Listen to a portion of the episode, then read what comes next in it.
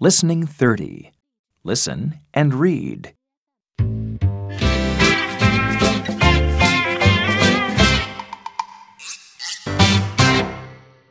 I can skate, I can swim, and I can skateboard. But I can't ride a bike. Can you teach me, please, Grandpa? Yes, let's start now. I'm scared, Grandpa. Be brave. I'm here.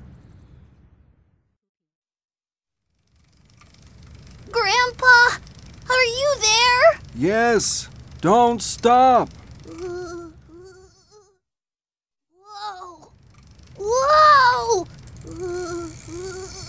I can't do this! I can't ride a bike! Tim! Look! You can ride a bike now!